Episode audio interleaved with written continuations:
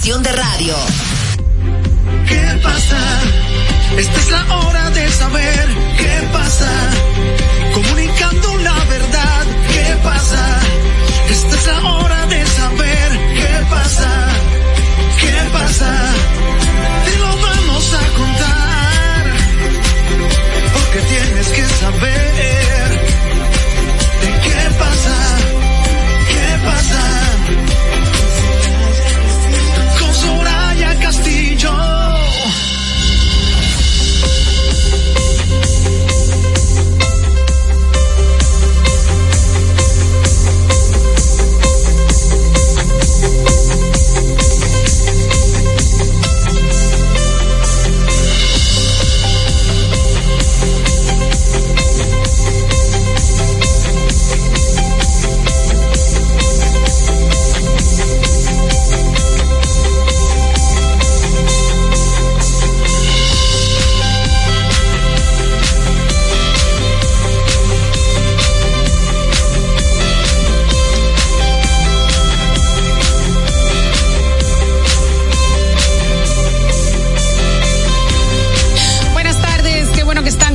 Bienvenidos a ¿Qué pasa RD en este martes 5 de diciembre? Agradecidos, como siempre, de su fiel sintonía. Aquí por La Roca 91.7 FM. Yo soy Yasmín Cabrera en el día de hoy, acompañada de Ali Álvarez.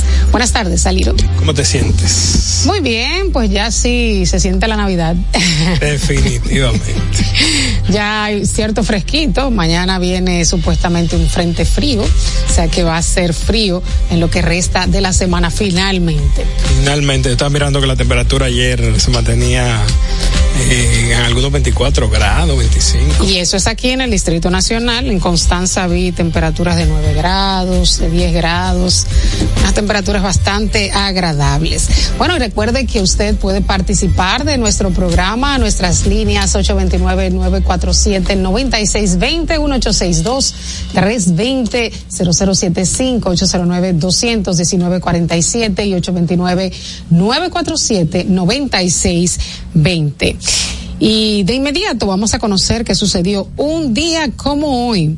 Un día como hoy, en 1791, muere Wolfgang Amadeus Mozart, compositor austriaco de música clásica. Y un día como hoy, en 1983, muere en Santo Domingo la cantante folclorista Altagracia Cassandra Damirón Santana y la dama Isabel Irene Balaguer Ricardo, hermana del expresidente Joaquín Balaguer. También un día como hoy, en 1901, nace Walter Elias Disney, fundador de Walt Disney Company y creador de Mickey Mouse. Y un día como hoy, en 1953, muere en Los Ángeles, California, el actor y cantante mexicano Jorge Negrete. Y un día como hoy, en 2013, fallece a la edad de 95 años en su hogar el expresidente, abogado, político y filántropo Nelson Mandela, luego de sufrir una prolongada infección respiratoria. Y bueno, hoy es el Día Mundial del Suelo, el Día Internacional del Ninja y el Día Internacional de los Voluntarios. Los voluntarios realizan una gran labor en beneficio de la sociedad sin fines de lucro. Eh, aquí, por ejemplo, la Defensa Civil tiene una gran cantidad de voluntarios, el Cuerpo de Bomberos y es el día de, pues, agradecer a todas esas personas que de manera incondicional trabajan para las distintas causas en pro de un mejor país. De inmediato vamos a pasar a nuestro flash informativo. Comunicación objetiva, veraz, comprometida y sin ataduras. Que pase, pase, pase. Con Soraya Castillo.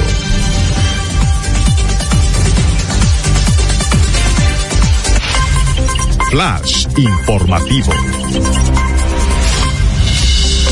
Hoy salieron los resultados de la segunda entrega de la encuesta Greenbird Diario Libre. Ya decíamos en el día de ayer que en una primera vuelta no alcanzaba la mayoría de los votos el presidente Luis Abinader y de que la población veía como positivo el crecimiento del turismo, la lucha también contra la corrupción y como negativo de que a pesar de que hay crecimiento eh, económico, eh, este crecimiento no ha recibido, eh, no, ha recibido la población de clase baja, no ha recibido ese efecto de rame, sino que se ha localizado en solamente una parte de la población. De hecho, la encuesta eh, señalaba de que si las elecciones fueran entre personas de escasos recursos, ganaría Leonel Fernández, no Luis Abinader. También interesante eh, de que puntualizar que en esta encuesta, a diferencia de años anteriores, la preocupación de la población no es la lucha contra la corrupción, a diferencia de las pasadas elecciones, y de que hay una creciente preocupación principalmente en las personas adultos mayores en cuanto al tema de la inmigración haitiana y también de que muchos aplauden el manejo del gobierno en cuanto al tema fronterizo. No sé, Aliro, si viste eh, algunos análisis de esta encuesta. Eh, no es sorprendente que el tema económico sea el principal escollo que encuentra el presidente Luis Abinader para alcanzar los votos. En una segunda vuelta dice que le ganaría a los dos. Eh, ya sea que en un segundo lugar quede Abel Martínez o quede Leonel Fernández. Y interesante el tema de la percepción de la población de que eh, el presidente Luis Abinader gobierna prácticamente para los ricos, en el sentido de que esa riqueza, ese crecimiento económico solamente llega a esa clase social. Pero me llama también mucho la atención de que eh, es que no hay tantos pobres en República Dominicana o es que la clase media participa más de los procesos electorales? Porque si eh, Luis Abinader tiene la mayoría de los votos y en una segunda vuelta y de igual manera ganaría, y la encuesta dice que si la mayoría de la gente que votara fueran pobres, ganara Leonel Fernández. Entonces no hay tantos pobres. ¿Qué, interpretación te merece esta encuesta, Aliro? Eh, pues mira, eh, eso siempre es complejo de, analizar, de, interpretar, sobre todo porque... Pero ¿por qué el tema económico viene siendo preponderante en estos momentos? Pero cuando hablamos del tema económico, por ejemplo, eh, la, la, costumbre de repartir riqueza en un país como este a los pobres no, no ha sido nunca un desarrollo real. O sea, realmente que tú puedas producir riqueza, sino los subsidios. Entonces, eh, claro, yo siento que, que este es un gobierno que hay muchos acuerdos, parece un gobierno sí de, de, ricos, eh, pero cuando uno piensa en, un Leonel Fernández, un, por ejemplo, un gobierno como el de gobiernos anteriores, donde la mayoría de, de esas ayudas llegaban a los, a los menos favorecidos en forma de subsidio, para mí esa ni siquiera es la, la forma, pero en un país como este tú, o sea, y, y, yo pienso que han habido mejoría, han habido mejoría en muchos sentidos, pero si nosotros lo pensamos desde el punto de vista de, bueno, la riqueza no está llegando, ¿en qué forma no está llegando? Y tendríamos que pensarlo quizá en una manera de, de o sea, de subsidio y subsidio no solamente como ayuda. pero de igual manera hay muchos subsidios. o sea, pero haciendo un estudio comparativo, eh, antes llegaba más donde los pobres o no llegaba más de los pobres. Realmente la, la eh, parte como de lo que caracterizó los gobiernos del PLD, o al menos era de lo que se enarbolaba, era del desarrollo económico, del crecimiento, de sacar mucha gente de la pobreza. Y parte del discurso de lo que es el Partido Revolucionario Moderno es la lucha contra la corrupción. O sea, parte de lo que de lo que se vendió que, y por tal razón eh, vino ese gobierno del cambio. Entonces había que ver qué tanto es percepción en cuanto al tema económico y qué tanto es real. Eso es correcto. Pero también hay mucha inflación, pero yo entiendo que golpea a todos los sectores, no solamente a las masas más empobrecidas. Quizás el tema de las alianzas público-privadas y eh, el discurso de la oposición de que se gobierna para los pop y los blanquitos, no hay oportunidades para las bases, quizás eso ha calado y, y una parte es real y otra parte es eh, percepción, pudiera ser, ¿no? Yo, sí, puede, ser una combinación de ambas, pero, o sea, definitivamente, si tuviéramos que separar la conversación, ¿nos ha ido bien económicamente? Sí. Hemos tenido, y, no, no solamente los mediciones locales, mediciones internacionales lo confirman, eh, que ha llegado a los, digamos, a las clases más bajas, a las menos favorecidas, bueno, ahí no estamos tan seguros. La pregunta es de qué forma, de qué forma debe llegar. O sea, si es a través de subsidio, en donde a la larga eso, o sea, no termina agregando valor, digámoslo así, o realmente que se creen empleos, que, que la gente pueda, o sea, trabajar, producir, etcétera. O sea, no es sostenible, a largo plazo, porque tampoco hay un plan de que con ese subsidio, eh, por darte ese subsidio, tú estás yendo a la escuela, tú estás yendo a la universidad, te están dando un dinero para que tú muevas un negocio, o sea, es un subsidio para mantenerte de por vida fácilmente. Para mantenerte comiendo. Para mantenerte porque si tú dijera que para dar préstamo barato, eh, para que apoyar a la gente en emprendimiento, en crear negocio, etcétera, etcétera. Eh, no sé, eh, hacer modificaciones en la ley para favorecer, por ejemplo, la, o incentivar negocio, qué sé yo, fintech, etcétera. Ahí no te digo sí, está llegando, está bajando, hay apoyo, etcétera.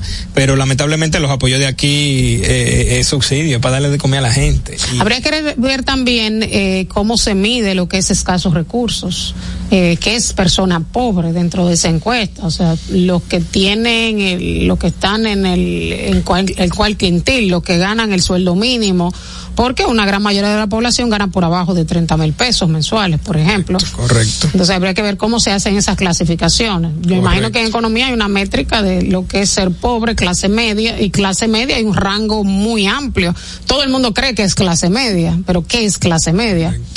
No, y y a ver, eh, yo creo que lo mejor es referente en términos prácticos, porque métricas deben haber muchas, como tú mencionas, pero en términos prácticos es si tú puedes hacer frente a la canasta básica, si no puedes hacer frente, pues de alguna manera no te puedes considerar clase media, si con lo que tú ganas, o sea, si tu salario te da no solamente para cubrir canasta básica, también de repente te da para, para otros, o sea, para tener una buena condición de salud, para transportarte, etcétera, etcétera. O sea, por eso digo, hay muchas formas de medirlo, pero al final de cuentas, eh, por debajo de, de, esas necesidades básicas que, que, creo que se habla mucho en la pirámide de Maslow, eh, como tú no la tengas cubierta, yo diría que no te puedo considerar clase media, tú estás por debajo de, de, la clase media y ya dentro, o sea, ya, ya por debajo esas clasificaciones de qué tan, qué tan hacia una inclinación tú estás o hacia otra.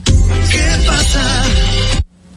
etcétera, etcétera. Entonces, eh, yo diría que eh, por eso al final termina siendo como percepción, o sea, igual hay gente que dice, eh, o sea, que no puede estar yendo bien y la percepción es que no está mal, eh, nos, nos está yendo mal. Estadísticamente te puede estar yendo bien, pero recuerdo las estadísticas de que hace la, o sea, que el tema de seguridad, de que sí está mejorando la seguridad y todo, pero la gente lo percibe que no es así. Entonces, aún los datos, aún la percepción, pues, pues tú siempre vas a tener como, la gente nunca va estar tan desacuerdo y por eso yo creo que hay que, que buscar unas métricas y que la gente la pueda sentir, que la pueda percibir más que enseñarle un número y decirle, mira, efectivamente la criminalidad ha bajado, eh, el costo de la vida ha bajado, etcétera, etcétera. La gente tiene que estar convencida de eso y, y yo pienso que de ahí vienen, eh, eh, esas encuestas son un reflejo de, eh, no necesariamente de lo que, de la realidad, pero de, de lo que la gente percibe y, y, y, entiende que debe ser. Así es. Mira, una, de inmediato el expresidente Leonel Fernández se pronunció sobre los resultados de esta encuesta al decir que mm, en una eventual segunda vuelta el escenario muestra a Luis Abinader como ganador. Fernández indicó eh, que en la primera entrega la sumatoria de los votos de la oposición están por encima de lo que saca el oficialismo. El presidente de la Fuerza del Pueblo indicó que el oficialismo cuenta con un 44% de intención de voto y en lo que refiere a la oposición, especialmente al partido que dirige y al PLD, el porcentaje de la intención de voto fue de un 47%. Lo que habría que ver si en una segunda vuelta eh, los fupuistas, FUPU apoyaría a Abel Martínez y viceversa, si los seguidores de Abel Martínez apoyarían a Leonel Fernández todos o se fragmentaría ese voto, que eso es lo que me parece que arrojó la encuesta precisamente. O sea, y uno de los de las sorpresas, por supuesto, de este de esta encuesta es el gran crecimiento que ha tenido eh, Leonel Fernández. En 2020 apenas el 5% de los dominicanos se identificaron con la fuerza del pueblo. Ahora el 18% lo hace. Fuerza del pueblo está ganando fuerza en la región metro, donde casi una cuarta parte, el 24% se identifica con el partido y en el este con un 22 por ciento. Este apoyo erosiona la base del PLD, solo el 19% se identifica ahora con el partido, 14 puntos menos que en 2020. Y el, la caída estrepitosa que ha tenido también Abel Martínez, según esta encuesta, en donde también señala que miembros de su partido tampoco lo apoyan, o sea, no solamente un asunto de, de los votantes eh, que no están inscritos, eh, que no forman parte de una militancia.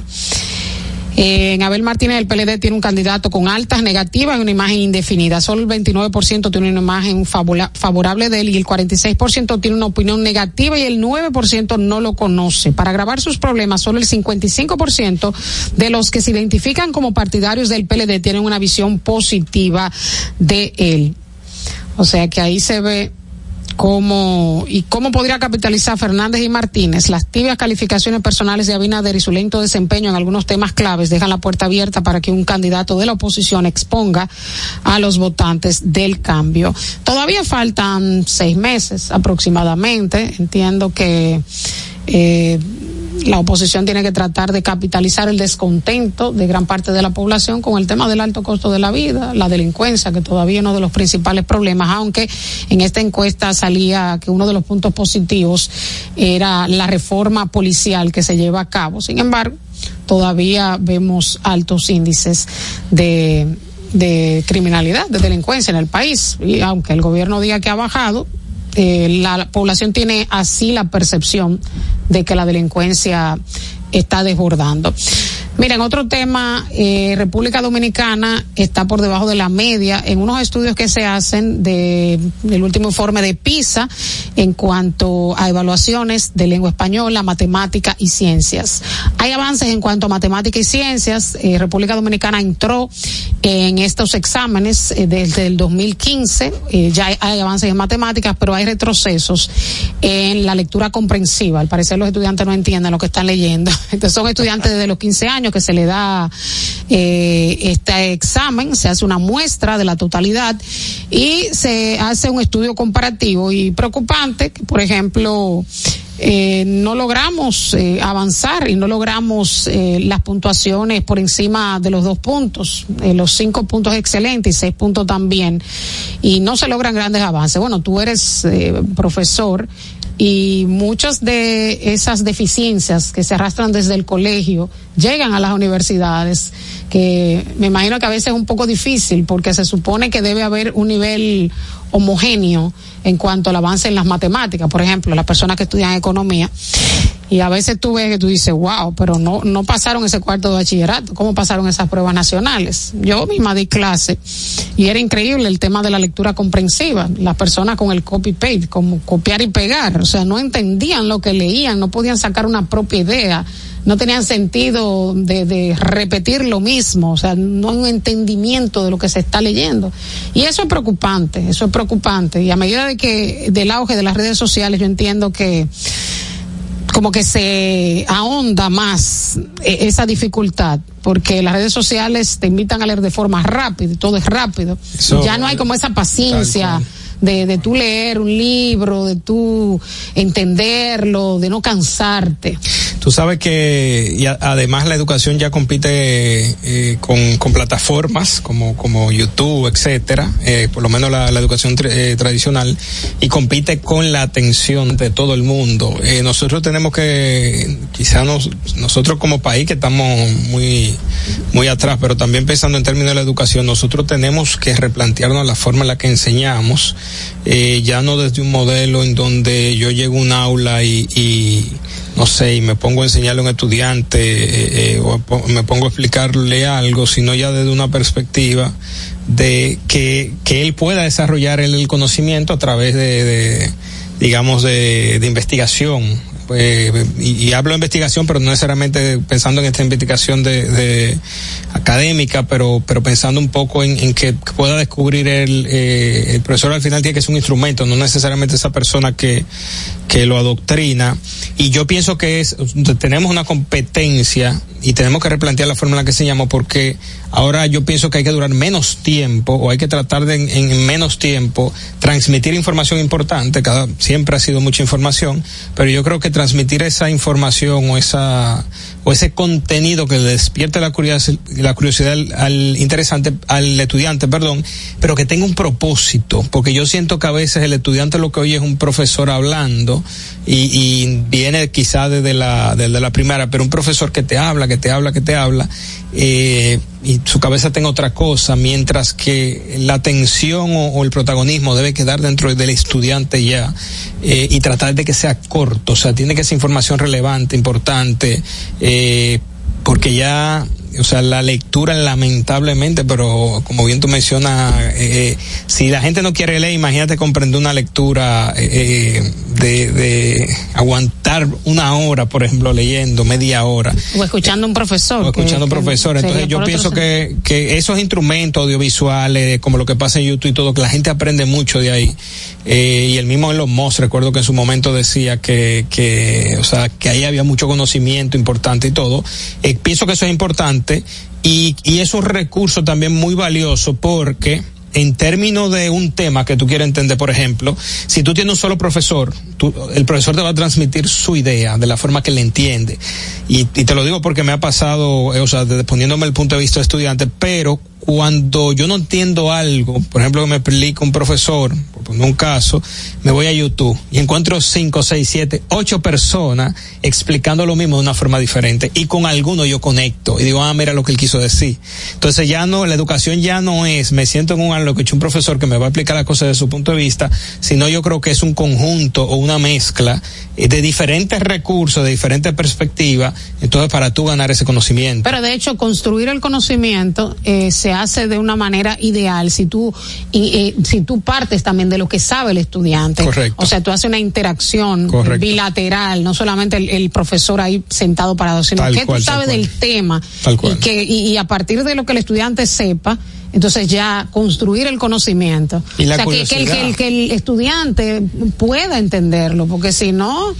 Y que le interese, porque una de las cosas que a veces, no sé, llego a, clase y pregunto... Eh, sí, pero también eso, ¿cómo tú haces que se interese? Se supone que si está estudiando economía, le interesa la economía. O sea, es difícil también hacer interesantes todas las materias. No, pero te pongo un ejemplo. Eh, unos muchachos de inversión, yo pregunto, no sé, díganme, en una clase de inversión, por ejemplo, le pregunto, díganme cuál es su expectativa de esta clase ah, yo quiero aprender a invertir, no sé qué, no sé cuánto. La siguiente pregunta que yo, ¿qué tú has investigado de eso? Claro. Porque si tú tienes una, expectativa y estás emocionado, la siguiente pregunta, ¿qué, qué tú sabes? ¿Qué has investigado? O, ah, nada. Entonces yo dije como que una cosa no se habla con la otra. He tenido casos de estudiantes en donde sí tienen esa hambre y tú lo ves que lanzan preguntas y curiosidad y todo, pero se ven que eso, y se hasta se adelantan muchas veces y se ve que son gente que son curiosos. Entonces yo siempre relajo a mis estudiantes y les digo, eso es como si, si usted eh, estuviera enamorándose. Usted va de una vez a las redes sociales a averiguar, eh, a buscar el Instagram, a buscar el Facebook, etcétera. Esa misma curiosidad ustedes tienen que tener por algo que quieran aprender. Lo hacen con alguien que quieran conocer, que le parezca interesante. Los temas tienen que ser a sí mismos a ustedes esperar a llegar acá sin que vieron una clase, por ejemplo, de inversión y no investigaron absolutamente nada. O sea. No, y el tema del nivel de exigencia también. Tal cual, tal porque cual. Hay que empezar a examinar y examinar bien y reprobar estudiantes, porque tú no puedes tener egresados excelentes y egresados mediocres, porque entonces también tú no estás premiando eh, el que sí estudia, si está metiendo en el mismo paquete. Alguna vez yo escuché a alguien diciendo que había que aplicar más tecnología a la educación y, en eso, eso hay una idea interesante que se me ocurrió por ahí, que lo he oído ya mencionar, pero por ejemplo historia, que es una materia que suele ser un poco tediosa por los niveles de detalle, etcétera, pero de repente que tú puedas aplicar tecnología, y pongo un ejemplo muy sencillo, estas famosas gafas que se utilizan ahora eh, para eh, metaverso, lo que tú quieras, donde tú puedes llevar a ese estudiante a ese momento de alguna manera y que puede interactuar y, le queda mucho más conocimiento porque él fue partícipe, aunque sea a través de un juego, de una dinámica, de ese proceso y no fajado solamente leyendo un libro. Entonces, creo también que la educación del futuro pasa por llevar a ese plano o a ese contexto a través de la tecnología al estudiante y que vea con sus propios ojos cómo era, que tenga un protagonismo dentro de esa que sea más vivencial. Claro, que tú puedes decir, no sé, yo voy a representar tal, tal personaje de la historia y, y, o sea, y tú tengas una interacción y la gente se acuerda de eso, la, la, gente se acuerda de las historias, pero creo que fajado leyendo un libro a mucha gente se le hace Se le hace difícil. Y también porque hay diferentes tipos de inteligencia. hay personas que no son tan buenos leyendo, hay personas que son mejor, hasta aprenden dibujando, aprenden imaginando, escribiendo. Y por supuesto, la mejor manera de aprender es la vivencial, que tú tienes sentimientos. nunca se olvida el sentimiento. La emoción no se olvida. Y por lo tanto me parece fantástica esa idea de, de vivirlo a través de personajes como estilo teatral. Ojalá lo podamos implementar. Bueno, señores, vamos a una pausa y seguimos con más en qué pasa RD.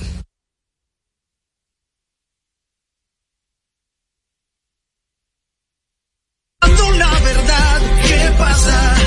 Esta es la hora de saber qué pasa.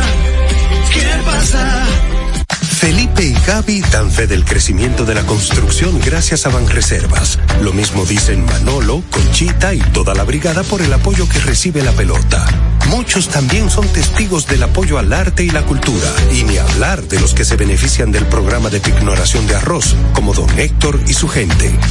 Que les cuente Jessica, que realizó su sueño ecoturístico con la ayuda de Expo Fomenta Pymes Ban Reservas. Los sectores construcción, pymes, deporte, arte, cultura, turismo y agricultura saben que detrás de uno que avanza hay muchos más echando hacia adelante. Ban Reservas, el banco de todos los dominicanos. Richie, dime a ver. Oh, tranquilo, aquí en lo mío, organizando la bodega. Mira todo lo que me llegó. Epa, pero bien ahí. ¿Y tú qué? Cuéntame de ti. Aquí contenta. Acabo de ir con mi cédula a empadronarme. ¿Empadro qué? ¿Y qué es eso? Mira, hombre, eso es que te escriben para votar por tus candidatos de RD, pero desde el exterior, como si tú fueras a votar allá, pero viviendo aquí. Porque, ajá, uno vive aquí, pero el corazón lo tiene allá. ¡Sabroso! Pues llévame contigo que yo no me voy a quedar fuera. Vamos. Julia, busca tu cédula que vamos allí a empadronarnos. Empadrónate por la patria que llevas dentro. Junta Central Electoral. Garantía de identidad y democracia. Acabó la olla, porque esta Navidad Viva te pone Buchupa al 24. Actívate en plan prepago y llévate un Alcatel 3 2020 por solo 5,995. Un Infinix Hot 30i por 6,495. Y muchos más a precios reducidos con 24 gigas mensuales por todo un año. En planes infinito, actívate con 24 gigas por solo 485 mensuales. Y llévate un Samsung A14, un Tecno 10 Pro y muchos más por solo 24 pesitos. Además, al activarte, recargar o pagar tus facturas, participas para ganar 24 mil pesos para 24 ganadores mensuales. Vivo. Tienda es sinónimo de Joarla. Proyecto es sinónimo de Guara. Negocio es sinónimo de Claudia. Comercio es sinónimo de Rosa. Mercado es sinónimo de Katy. Emprende se escribe con tu nombre. Mujer que crea su futuro. Descubre un espacio lleno de beneficios para acompañarte desde la idea inicial hasta la apertura y desarrollo de tu negocio a través de capacitaciones y mentorías. Tú también puedes ser parte de Emprende Mujer. Popular. A tu lado siempre. Ahora en La Colonial puedes sacar tu seguro de automóvil en cinco minutos. Descarga la APP de La Colonial, entra a Seguro Auto, ármalo tú, ajustalo a tu medida, paga y recibe tu seguro digital inmediatamente. Así de fácil, desde donde estés y a la hora que quieras. Con Seguro Auto, ármalo tú de La Colonial, tu seguro de automóvil en cinco minutos. Primer producto, Insurtech de la República Dominicana. Esta es la hora de saber qué pasa. Comunicando la verdad, qué pasa. Esta es la hora de saber qué pasa. ¿Qué pasa? Gracias por continuar con nosotros en ¿Qué pasa RD? La Comisión de la Cámara de Diputados, apoderada de conocer el contrato de Herodón, rindió un informe favorable el día de ayer y nosotros tenemos con nosotros vía telefónica a la abogada y activista social Wendy Santos Berroa, quien participó en vistas públicas dando a conocer sus objeciones a este contrato. Buenas tardes, Wendy. Qué bueno Buenas tenerte. tardes, ¿cómo están ustedes? Muy contentos de tenerte con nosotros. Cuéntanos un poco en qué consistió eh, las objeciones que presentaste. Bueno, mira, las objeciones que fueron presentadas en, en vistas públicas giran en torno a lo que es eh, económico, eh, principalmente, y a la responsabilidad del Estado Dominicano por las deudas que asuma eh, Aerodom de aquí a 30 años en caso de que se rescinda el contrato de Aerodom. Entonces, la que presentamos nosotros específicamente fue Primero, que cuando el presidente habla de que el país va a recibir un aporte de 740 millones de dólares, cuando tú desglosas ese aporte, ese aporte está dividido en dos partidas y ambos desembolsos están condicionados a que el presidente de la República haga un aumento en las tarifas aeroportuarias. Eso quiere decir que eh, teóricamente eh, los viajeros están subsidiando parte del aporte que se daría al Estado Dominicano y también ese aporte sería eh, descontado del impuesto sobre la renta en 10 años, o sea que no es un, no es un aporte como tal. Es un, digamos que un ca- ca- caramelo envenenado en el que yo no sé si cayó el presidente de buena fe o de mala fe, pero realmente no es un aporte, es un anticipo, es un adelanto. Entonces, en lo que respecta a algo que ellos vendieron como un gran, eh, como un gran acontecimiento, que fue que vamos a participar de los beneficios de la empresa, cuando tú te pones a leer cuál es, en qué consiste esa participación, te das cuenta que no es tal porque el contrato habla de que el Estado Dominicano eh, devengará el 10% de lo que ellos generen a partir del excedente en 10% de las proyecciones presentadas por un informe que se llama, hecho por la compañía Intra. No sé si me están entendiendo. O sea, ellos hicieron unas proyecciones y si exceden en 10% las proyecciones, el Estado dominicano va a recibir solamente un 10% de la diferencia, es decir, del excedente en los próximos del 30 al año 1900 al 2035. Del 2035 en adelante solamente el Estado va a recibir un 20%. O sea, eso es muy poco en relación a los que a lo que ellos van a devengar. Y ellos no hacen ninguna promoción turística. La promoción turística la hacemos nosotros como pueblo. Entonces eh, nosotros entendíamos que llamando a una licitación internacional o nacional el Estado dominicano podía tener mejores condiciones porque Arodón podía participar también como oferente pero ganaba el que ofrecía más entonces, este contrato se hizo, digamos, eh, amparado por una ley que fue promulgada recientemente, cuya validez se está cuestionando porque la ley todavía no ha sido publicada en una gaceta oficial, por lo tanto, técnicamente no es oponible a terceros, no es válida. Entonces, eso está en discusión, pero ya eh, anoche la comisión de la Cámara de Diputados que eh, fue eh, apoderada para el conocimiento de ese contrato ya dio un visto bueno. Y hoy eh, estuvo esta mañana, no, no pasó esta mañana en la Cámara de Diputados y se pautó para la tarde como una sesión extraordinaria. La verdad que no sé lo que ha sucedido. Wendy, una, y una pregunta. Yo escuchaba a Leonel Fernández decir que el contrato, o sea, que era inconstitucional. Yo, escuchándote hablar sobre, sobre el tema de, de llamar una licitación y que participara también Aerodón, pero eh, veía que él mencionaba que al contrato le quedaban siete años todavía. Sí, correcto, correcto. Entonces, eh, eh, la licitación de la que comentas, o sea, es dentro de esa promulgación de la nueva ley o eh, o sea, no, pero es que tú tienes siete años, tú tienes siete años que tú lo puedes coger suave porque Aerodón tiene un contrato hasta el 2030, ellos tienen que cumplir con su contrato. Entonces tú te tomas tu tiempo para llamar a la licitación. En otros gobiernos eso no tiene que ser ahora, ¿me comprendes? O sea, ¿por qué hacerlo ahora con siete años de antelación cuando tú lo puedes hacer dentro de cinco años? Hacer un llamado a licitación para el que quiera asumir la administración de los aeropuertos lo haga pero que ofrezca mayores beneficios al Estado dominicano. Porque ¿qué sucede? El erario se compone del dinero que recibe el Estado de la venta de sus activos, de los contratos de concesión y también de los impuestos. Si hay un déficit fiscal, ¿qué van a hacer? Obviamente, es al pueblo que le van a cargar esos impuestos. Entonces, ¿por qué no mejor conseguimos eh, mayores condiciones en los contratos, en la BARRIC, eh, este, que que eh, presionar siempre al pueblo. Ah, y este tiene lo que se llama, lo que hemos puesto como un pasaje sombra porque habla de que de no alcanzar el equilibrio económico establecido en el contrato, el Estado, eh, Aerodón podrá reclamar al Estado dominicano una indemnización para, para ellos eh, no perder. O sea, eso es una barbaridad. ¿Por qué tú crees y la otra barbaridad. Ah. Ajá, perdón. ¿Por qué crees que las personas no han cuestionado asiduamente este contrato? O sea, ¿es menos nocivo que el anterior? ¿O te parece que viene disfrazado?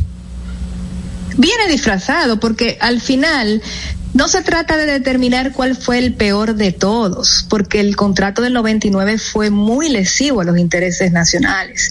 Luego, Hipólito, en el gobierno de Hipólito le otorgaron cinco años y después cinco años más. Entonces, no se trata de una lucha de quién fue peor, de cuál fue el peor de los contratos, no. Se trata de que de que uno eligió un presidente para que remendara todo eso que estaba mal hecho y lo hiciera bien hecho. Entonces, en este contrato, el insumo que se utilizó, que fue un informe de una compañía que se llama Indra, esa compañía aparenta ser suplidora de Aerodom. Por lo tanto, Aerodom es su cliente, Aerodom no, Vinci, que es lo mismo que Aerodom en este país, y eh, hay conflictos de interés. O sea, que ¿qué va a recomendar Indra? Cuando Indra incluso se puede ver beneficiada de, de esos 30 años porque le concedan una contrata por parte del mismo Vinci. O sea, hay una serie de irregularidades. La gente, por ejemplo, no, no reacciona como debería ante la gravedad de lo que está sucediendo. Primero porque no tiene conciencia de la relación que hay entre los ingresos dejados de percibir por un contrato de esa naturaleza y los impuestos que paga. Si la gente se diera cuenta que por cada centavo que deja de pagar Aerodom, por cada centavo que ellos se compran un yate, y ese centavo lo van a cobrar a nosotros, que probablemente una persona no pueda pagar por, por una escuela digna para, para sus hijos. Entonces, si la gente entendiera eso, que hay una vinculación, yo creo que, que, que, que el país se alzara realmente. Wendy, ¿qué tú crees que pase Y con también- ese contrato? ¿Perdón? ¿Qué tú crees entonces que pase con ese contrato al futuro? ¿Tú crees que se pueda, eh, eh, o que la oposición, o que podamos de repente eh, eh, darle para atrás? Que, ¿Cómo tú, tú ves la perspectiva hacia adelante? Darle para atrás significa pagar las indemnizaciones que dice el contrato, por eso es lo peligroso. Porque una vez se apruebe, perdón, sí, es que, es que como quiera, mantiene una cláusula y nosotros no vamos a un tribunal arbitral, que es el que, eh, el que establece el contrato como competente. Y nos parten, nos dan durísimo, porque entonces hablan de la seguridad jurídica, de las compañías, etcétera. Entonces, lo que hay que hacer es evitar que se firme, evitar que se apruebe porque ya se firmó. O sea, ahora está en la fase de aprobación. Pero si lo aprueba en la Cámara de Diputados, que es lo más difícil por el quórum, ya pasa en, la, en, la, en el Senado pasa fácilmente. ¿Y la correlación de fuerzas de la oposición te parece que... no, no, es muy baja, no, es que no, es que es muy baja. Bueno, el argumento de Lionel era que se iban a, per- a percibir eh, en un año electoral, obviamente eh, él lo vinculaba más hacia ese acuerdo más hacia allá de algunos 775 millones de dólares que me imagino que Lo que pasa es que eso es, es que eso es, que el PRM lo hizo para tener 704, eh, 740 millones de dólares Mm. antes de, de mayo del, del 2024. Entonces eso llama suspicacia. Claro. Ahora lo que tenemos que hacer es agarrar las obras que dice el presidente que va a hacer con esos 700 millones de dólares y, y, y, y- y estar ahí encima para que las haga. Que no es verdad, que no es verdad que la va a hacer, eso es puro cam- pura campaña. Bueno. Pero eh, nada, es muy desalentador, la verdad. Eh, ellos lo hacen precisamente en Navidad, que la gente tenga otras cosas. Eh, siempre dan un palo acechado para esta época, siempre, o sea, ha sido histórico. Y yo creo que eh, nuestro último recurso son las urnas y, y votar en contra de todo el diputado o senador que aprobó el contrato. Así es. Obviamente hay que hacerle entender al pueblo la gravedad, porque inmediatamente te comienzan a decir, no, pero que el aeropuerto está mejor con, con, con, con eh, Vinci. Eso no es lo que estamos diciendo. Lo que estamos diciendo es que podemos obtener mejores condiciones eh, si se hace una licitación internacional. Así es. Bueno, muchísimas gracias, Wendy Santos Berro, activista social y abogada, por estar con nosotros, responder Gracias esta a ustedes llamada. y, y bueno, y hablen mucho del tema para ver si la gente adquiere conciencia de Ah. todos los temas nacionales. Muchísimas gracias, cariño. Gracias a ustedes, eh, que tengan feliz día. Gracias. Mira, Aliro, a propósito de que estamos en Navidad y que Wendy hablaba de esta época, de que la gente está en fiesta, me parece positivo y bueno, es lo que tenemos todos los años. El operativo este año se llama Navidad para proteger y servir 2023, que ha lanzado la Policía Nacional con la integración de 11.944 agentes del orden público y el respaldo de 4.200 miembros del Comando Conjunto Unificado de las Fuerzas Armadas. La cifra de miembros policiales antes referida es adicional a los más de 16.109 que se encuentran realizando las labores de patrullaje preventivo en todo el país. Este lanzamiento se inició este martes en la explanada del Palacio de la Institución del Orden en, la mañana y va a culminar el miércoles 10 de enero del 2024. Tan importantes estos operativos porque hay mucho dinero en la calle, pero también eh, muchos delincuentes de diferentes formas, ¿verdad? diferentes formas de delinquir en esta Navidad. Se ponen como creativos. ¿Qué sugerencia tú darías? Bueno, andar con tarjeta de crédito, ¿verdad? No, andar con mucho efectivo. Y ser cauteloso. Eh, eh, yo veía en, en, uno de los programas de los noticieros la gente que estaba, la gente que quiere coger ese doble sueldo para irse para los resorts y todo.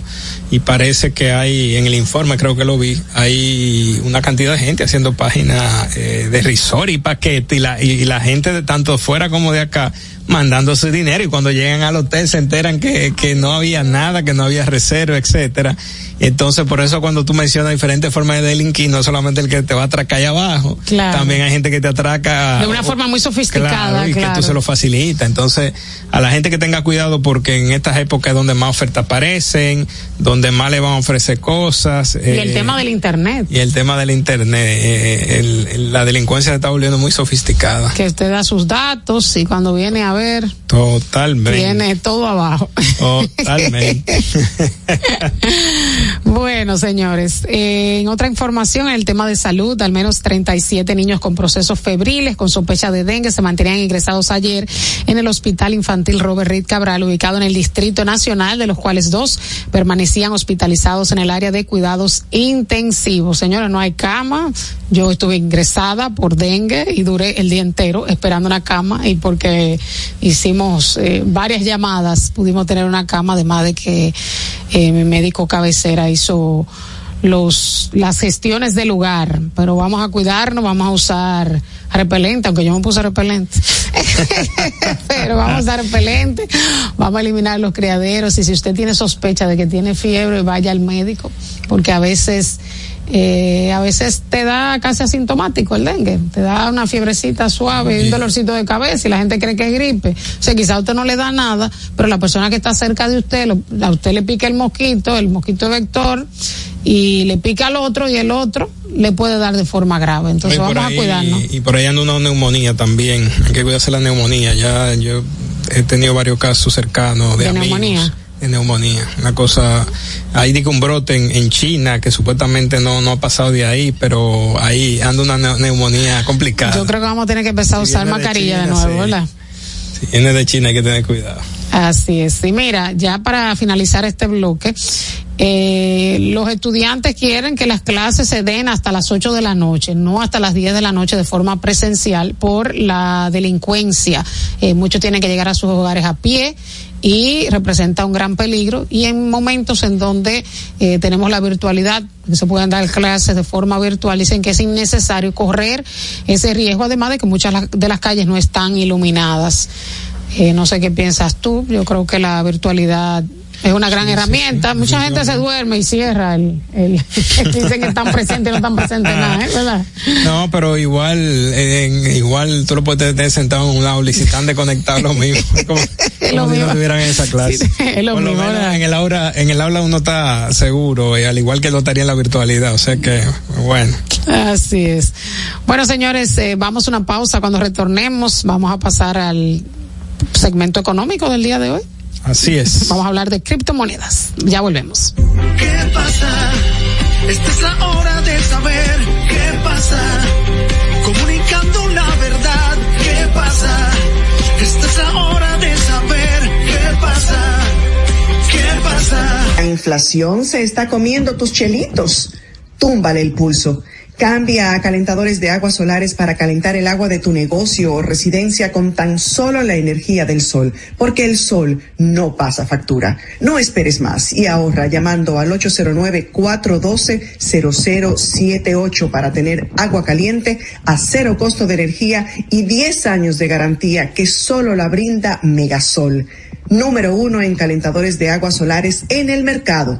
Megasol tu mejor decisión. ¿Que no te alcanzó el doble? Cógelo suave. Que viva te pone buchupa al 24. Al recargar, activarte, canjear vidas o pagar tus facturas, participas para ganar 24 mil pesos para 24 ganadores mensuales. Visítanos hoy mismo y resuelve tu Navidad. Arranca pa' viva. Estamos de tu lado.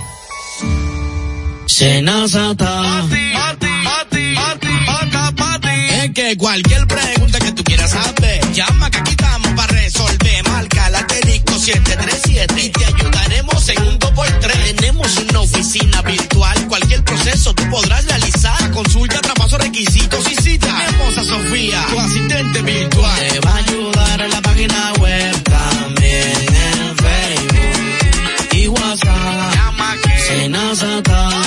Los canales alternos de servicios de NASA podrás acceder desde cualquier lugar, más rápido, fácil y directo. Senasa, nuestro compromiso es tu salud. ¿Qué pasa? Esta es la hora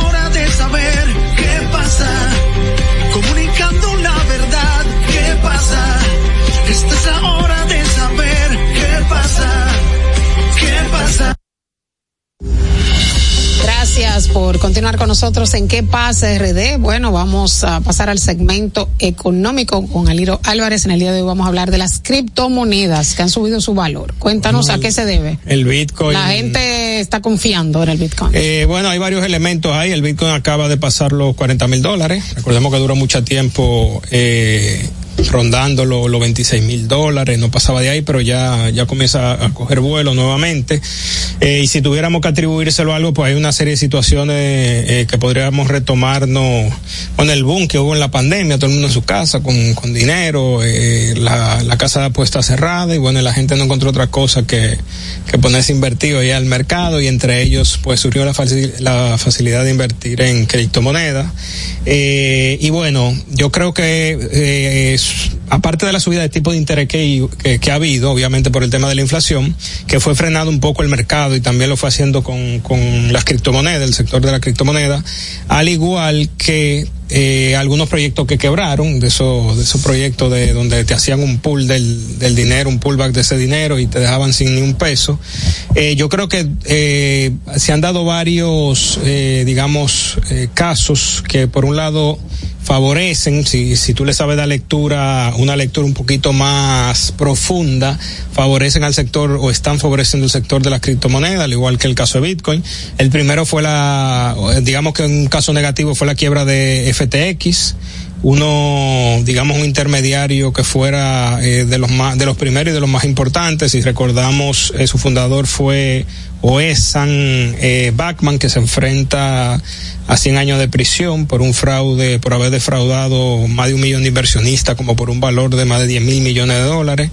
Eh, básicamente él agarró ese dinero y, y, y lo malversó, eh, invirtiendo en, en activos de altos riesgos, eh, un estilo de vida lujoso, financiando campañas presidenciales, porque él mismo dijo que quería ser presidente eventualmente, y malversó todo ese dinero, y en lo que se conoce como una de las crisis financieras, eh, perdón, como uno de los casos digamos, eh, registrado eh, de, de, fraude financiero en Estados Unidos. Recordemos que casos muy mencionados fueron, por ejemplo, lo de Madoff eh, y, una, y, una cantidad de compañías, recordemos Lehman Brothers, etcétera, pero ellos ustedes imaginan también cuando hablan de, de que es, un, es uno de los mayores fraudes financieros de Estados Unidos. Entonces, con eso, obviamente, se tambaleó un poco el mundo de la criptomoneda, pero todavía quedaba eh, la plataforma que hoy por hoy sigue siendo la más grande del mundo, que es Binance. Binance es también un intermediario financiero, el más grande del mundo, sufrió, digamos, eh, un revés cuando Estados Unidos le prohibió operar dentro de Estados Unidos, valga la redundancia, eh, y se enfrentó obviamente a un proceso de investigación que tiene ya varios años, en el que la conclusión fue que hace varias semanas él se declaró culpable de, digamos, de... Se supone, de acuerdo con lo, lo fiscal de Estados Unidos, se supone que él se declaró culpable por lavado de activos y por una serie de eh, financiamiento a grupos terroristas y todo, pero claro, eh, y por operar supuestamente con, con sin licencia, o sea, hacer transacciones sin licencia, pero cuando uno lo ve en el contexto o en el trasfondo, uno dice, que cómo puede ser ilegal algo que no está normalizado, o sea, que no tiene una norma, que no tiene una ley que lo regule. Entonces, claro, ellos lo ven desde el punto de vista, lo comparan desde el punto de vista de las leyes que rigen el sistema financiero actual o otro tipo de activos y basado en eso te dicen lo que tú estás haciendo es legal. Por ejemplo, él lo acusan de financiar grupos terroristas, pero directamente no es que lo esté financiando con su fondo.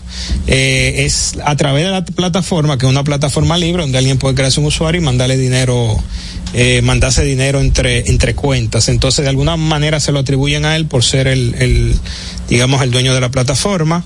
eh, le pusieron una multa de más de cuatro mil millones de dólares y le pidieron que, o, le, o como parte del acuerdo, eh, le dijeron que tenía que renunciar eh, como CEO de la empresa y ceder su lugar a, eh, a otra persona que también está eh, dentro de la, está dentro de la institución.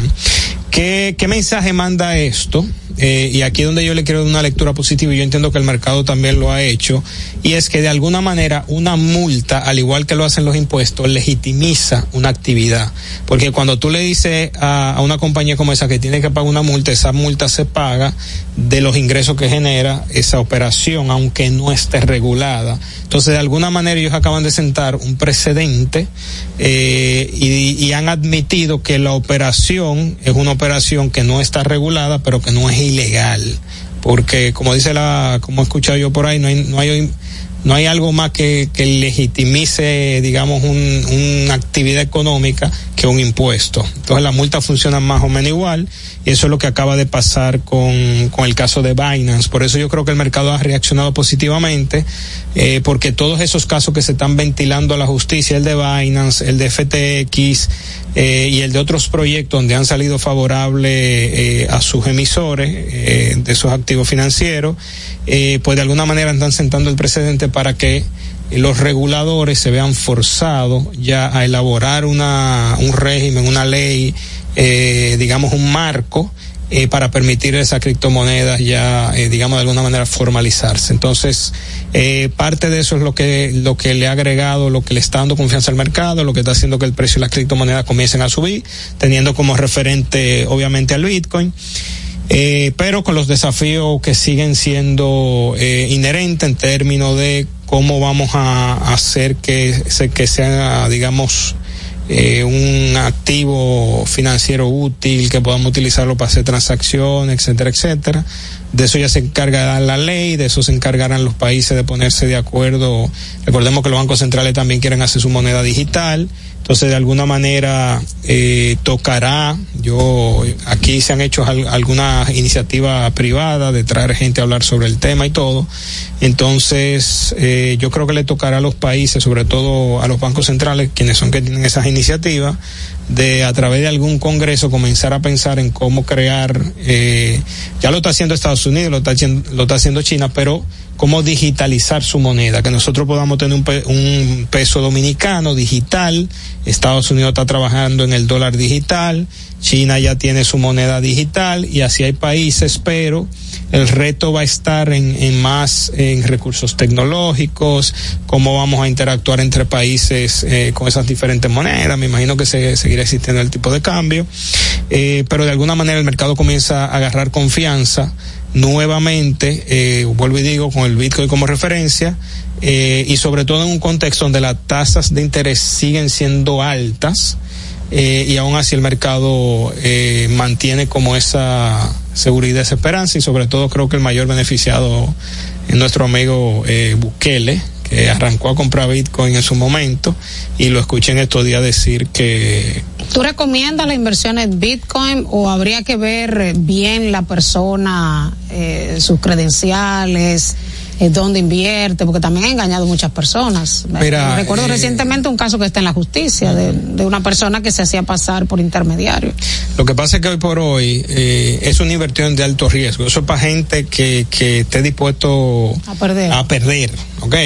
Eh, y sobre todo la diversificación también, o sea, una gente que, que, que ponga claro, los pero, huevos en varias canastas. Pero al final tú estás apostando a, a, a, al futuro de alguna manera y eso no es para todo el mundo. El que, eh, por ejemplo, una de las definiciones de inversión es la preservación del capital. O sea, cuando la gente tiene la, la, la, la falsa creencia de que invertir es para sacar un dinero. La, el principal objetivo de la inversión es la preservación del capital. A partir de ahí, entonces hay ganancia, dependiendo cómo sea el proyecto y su nivel de riesgo. Entonces, en este caso, yo no lo recomiendo porque no hay una legislación, o sea, si a ti te engañan, tú no vas a tener a quien reclamar desde el punto de vista quizá, eh, eh, de, de, regulatorio, un marco regulatorio, sí tendrán otras consecuencias por la actividad de la estafa, o sea, por a lo mejor el mecanismo eh, a través del cual yo te engañé, si tú podías la justicia, porque la, esta, la, estafa, la estafa está tipificada. Pero del punto de vista de cuáles son esas medidas que se van a tomar para remediarme o para compensarme, etcétera, etcétera, hoy por hoy eh, no hay un regulador de, de esa criptomoneda ni, ni del mismo Bitcoin, por lo tanto lo hace una inversión muy riesgosa y eso no es para todo el mundo. Eh, yo sé que la gente dice no es para todo el mundo, o sea, es para millonarios. No, no, me refiero para gente que entiende lo que está ya. haciendo. El entendimiento, yo estoy poniendo ese dinero ahí, pero sé que si algo sale mal, yo no voy a tener a quien reclamarle, yo sé que es un dinero que estoy dispuesto a perder. Y, eh, yo, y yo que, tengo conocimiento de cómo funciona el mercado, ¿no? Porque no poniéndolo donde sea. Totalmente. Entonces, eh, quien no, quien lo hace al punto de vista, puede de darle su dinero a alguien más o, o, o, creyendo que va a sacar una ventaja, va a sacar alguna ventaja porque oye que el Bitcoin está subiendo, pues se puede ver envuelto en una estafa. Por eso yo no lo recomiendo. Eso es algo que cada quien tiene que saber si lo hace o no lo hace. Bueno, muchísimas gracias, Saliro Álvarez. Encantado por esta aquí. Interesante ponencia sobre eh, la criptomoneda, que uno le tiene como cierto temor a este tipo de inversión. Señores, se nos acabó el tiempo. Gracias por estar con nosotros en Que pasa RD, una servidora Yasmín Cabrera, hoy acompañada de Aliro Álvarez. En este programa nos vemos mañana por la Roca 91.7 F. Los conceptos emitidos en el pasado programa son responsabilidad de su productor. La Roca 91.7 FM no se hace responsable. 91.7 la, la Roca. Para este miércoles. Si aciertas con el combo de Supermas, te ganas 317 millones. Si combinas los 6 del loto con el Supermas, te ganas 217 millones. Si combinas los 6 del loto con el más, te ganas 117 millones. Y si solo aciertas los 6 del loto, te ganas 17 millones. Para este miércoles, 317 millones. Busca en leisa.com las 19 formas de ganar con el Super Más. Leisa, tu única loto, la fábrica de millonarios. Uniformes Batiza, única tienda con todo tipo de uniformes en existencia y por encargos. 42 años siendo líderes en el mercado dominicano, en la venta al detalle y al por mayor de uniformes tradicionales y personalizados, bordado, serigrafía y sublimación. Visítanos en cualquiera de nuestras sucursales en Santo Domingo, Avenida Mella, Naco y Punta Cana. Síguenos en las redes sociales, arroba Uniformes Batiza, tu imagen corporativa en manos de expertos. Uniformes Batiza peso el millón. Ahora en Superquino, un peso es un millón. Todos los días, no te pierdas eso. 25 millones por 25 pesos. Eso sí está bien. Un millón por un peso. Superquino de Lexa, un peso es un millón. ¿Y cómo es eso? Ahora Superquino TV de Lexa te da 25 millones por 25 pesos. Juega Superquino TV, el fuerte de Lexa y gánate 25 millones por 25 pesos todos los días. Jungles. Who Made Who, Alex Ferreira, Richie Oriach, Letón P. Y Pororó. Pudieran ser las próximas en sonar, pero es el mejor lineup para disfrutar el atardecer. Corona Sunset Festival World Tour, 9 de diciembre, Pearl Beach Club Cana. Compra tus boletas ahora entrando a www.tuboleta.com.do. El consumo excesivo de alcohol es perjudicial para la salud. Ley 4201. Vive la esencia de la música. Recuerdos. Emociones.